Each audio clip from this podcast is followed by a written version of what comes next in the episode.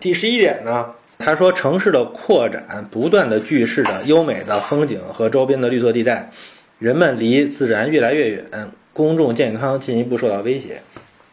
这是另外一个雅典县长里面他反复说的东西，我觉得你可以把它说成一个关于绿地的一个命题。首先呢，科普西耶是非常喜爱绿地的，然后呢，他在这个里面呢有很多是很多点都是在强调这个绿地有多么重要，要把这个绿地的边界呢进行这个保护，然后呢让大家都能享受绿地。在他看来呢，这几乎是这个城市里面的排行第一的空间，是吧？他认为这城市里面最重要的空间就是绿地。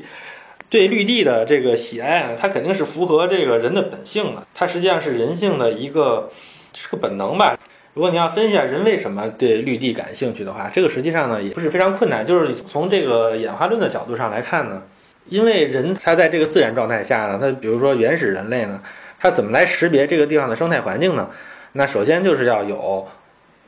有这个淡水是吧？有溪流。为什么人会喜欢水井呢？因为这个东西是你的保证你的这个呃饮水安全嘛。在人在自然状态下是没有自来水的，你只能去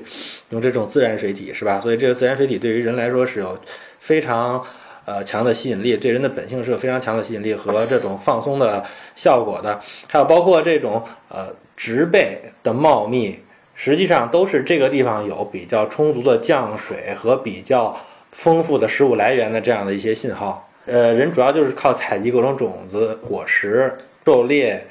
捕鱼等等，通用这种方式来生存的。所以，绿色的环境，一个看起来生生态环境相对来说比较丰富的一个一个生生物群落，对于人来说，环境是比较友好的。有一个现象呢，就是人比较喜欢大树。这个大树意味着什么呢？大树是有一定寿命的，就是说，一般一棵树在这里呢，它长那么大的话，会有几十年甚至几百年的这个时间，它才能长那么大。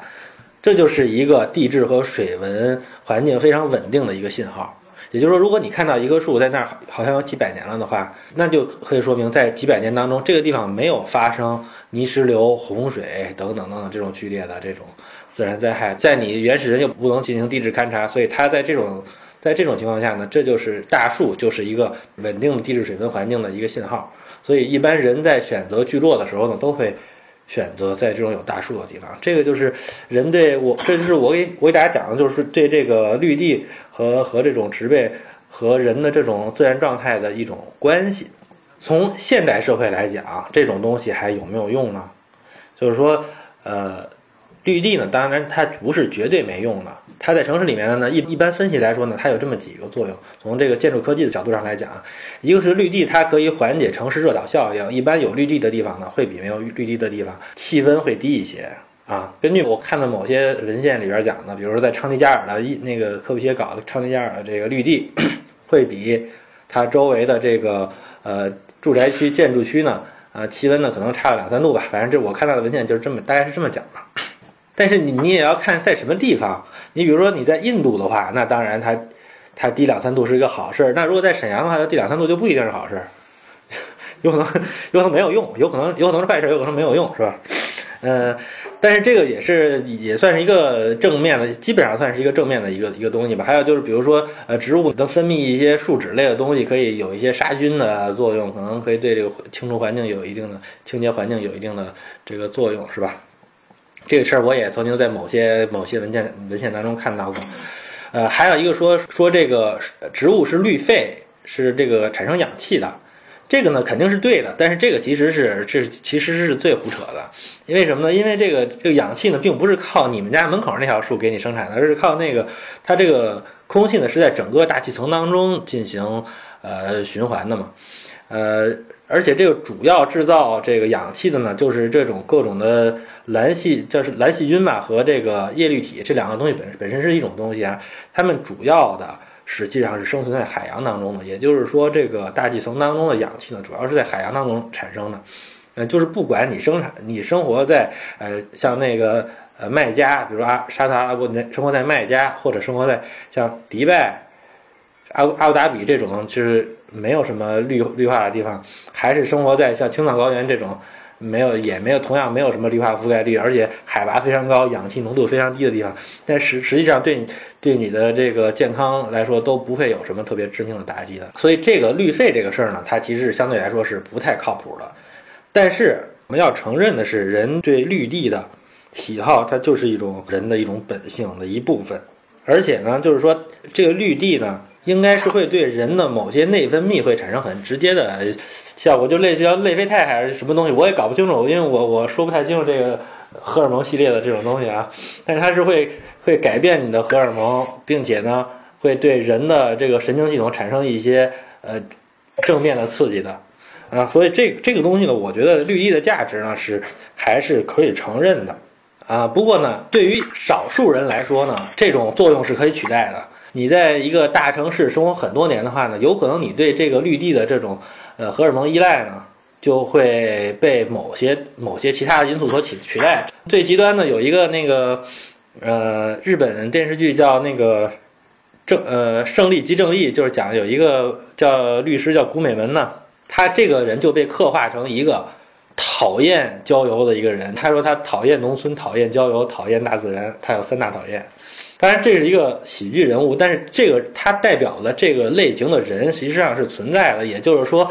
他对这个自然的喜好呢，已经产生了替代。以我个人来现身说法，因为我的我认为童年时代就是我，我以我个人体验来说，童年时代是极其喜欢自然的东西的。呃，野外风、野外的郊野风景什么。但是随着年龄的增长呢，似乎这种需求在逐逐步的被取代。就是说，呃，反正我我现在觉得这个我对这种东西的需求已经是到一个已经可能下降到一个我可能青少年时代的可能百分之二三十的这么一个水平上了。是吧？这就是我觉得对绿地的大概的这么一个一个分析吧。就是你可以看在《雅典宪章》当中呢，实际上，呃，科布西耶他他花了很多的篇幅在讲绿地的事情，嗯，但是可能就是说，呃，怎么理解这个东西，怎么才能够对这个东西有一个比较比较完整的理解，是吧？我觉得是一个呃是一个命题。第十六点呢，他说。沿交通线或者围绕交叉路口布置的房屋，因为容易遭受灰尘、噪声和尾气的侵扰，不宜作为居住的房屋之用，是吧？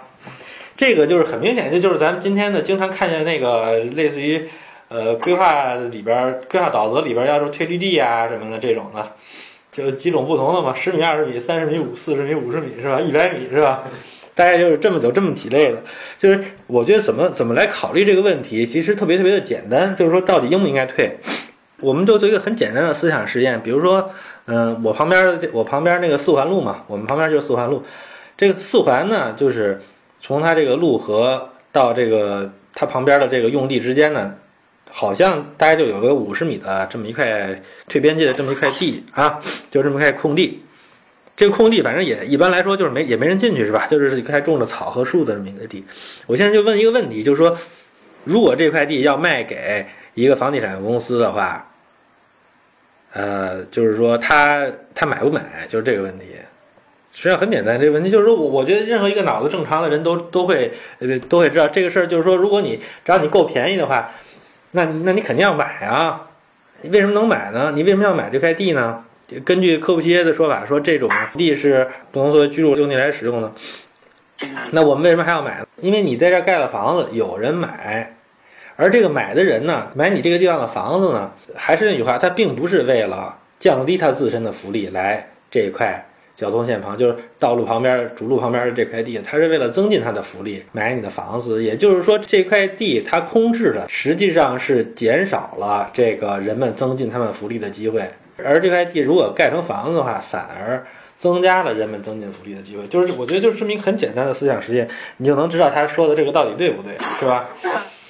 十六点大概就是这么个意思。它后面其实也有一些类似的，还有像一个日照的问题，是吧？日照的问题我就不说了，因为日照的问题呢，我我以前在那个我的那个节目里面曾经 专门说过类似的，就是关于日照的这个情况。日照它是实际上也是一个公共政策。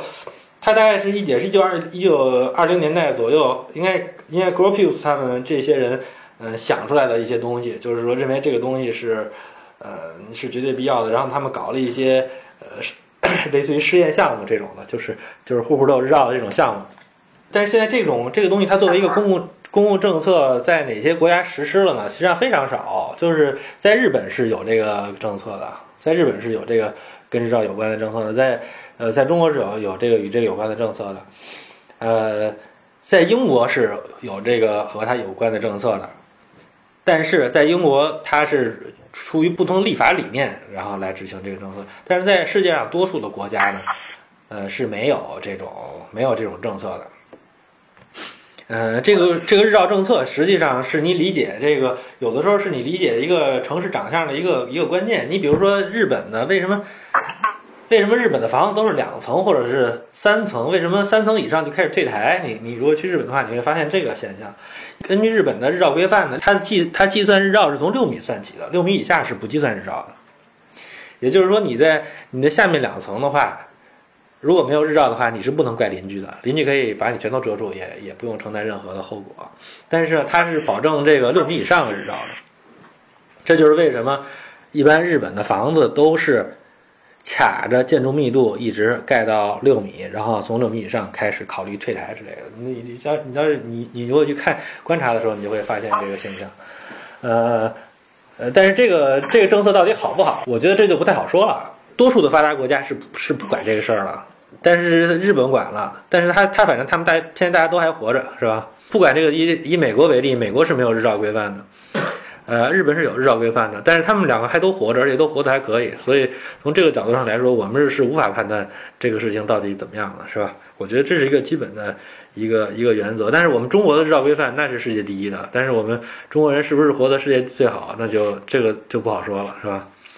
第三十条呢，他说的是这个。现在的开放空间不能满足需求，公共空间涉及到一些行为心理学的问题，我我实际上是不太愿意，不太愿意太多讨论的。而且，这个开放空间呢，它在不同的背景下显然是有着不同的含义的。就是说，呃，你要知道，在欧洲来说呢，一般来说，它一个城市有一个广场，或者说就像相当于中国的庙会一样。中国的庙会什么意思？在庙会那一天呢，大家大家都来这里，也就是说庙庙会。呃，如果你在一个庙会上，你需要占两平米的地方的话，你你这个城市里面有一万人的话，那这个庙会就是两万平米，就是大概是这么一个概念吧。这就是过去在呃在某些传统的公共生活当中，在有一些公共事件是非常重要并且非常呃不频发的时候，大家需要去去赶集或者是去庙会的时候的话，呃，一般来说这种公共空间是充当一个交易市场的一个一个作用的，并不是像今天这样它要空在那里，是吧？就是过去，你如果去看庞培的市场的，呃，庞培的广场的话，庞培的广场显然它就是一个摆摊儿贩卖东西的地方，而且是给那些没有固定摊位的一些人。比如说我，我是不是一个商人？我家里没有商店，我就要，但是我要卖一些东西。比如说我卖旧家具，我就把我旧家具拉到广场上去，在那儿摆摊卖了。这个是他。是广场它存在的最初的一些原因。就除此之外，在中世纪的城市里面是不存在广场这个东西的。它这个呃广广场这个东西是跟公共生活紧紧密相关的。我们今天看到的在中世纪的有一些广场呢，很多都是过去这个教堂的院子，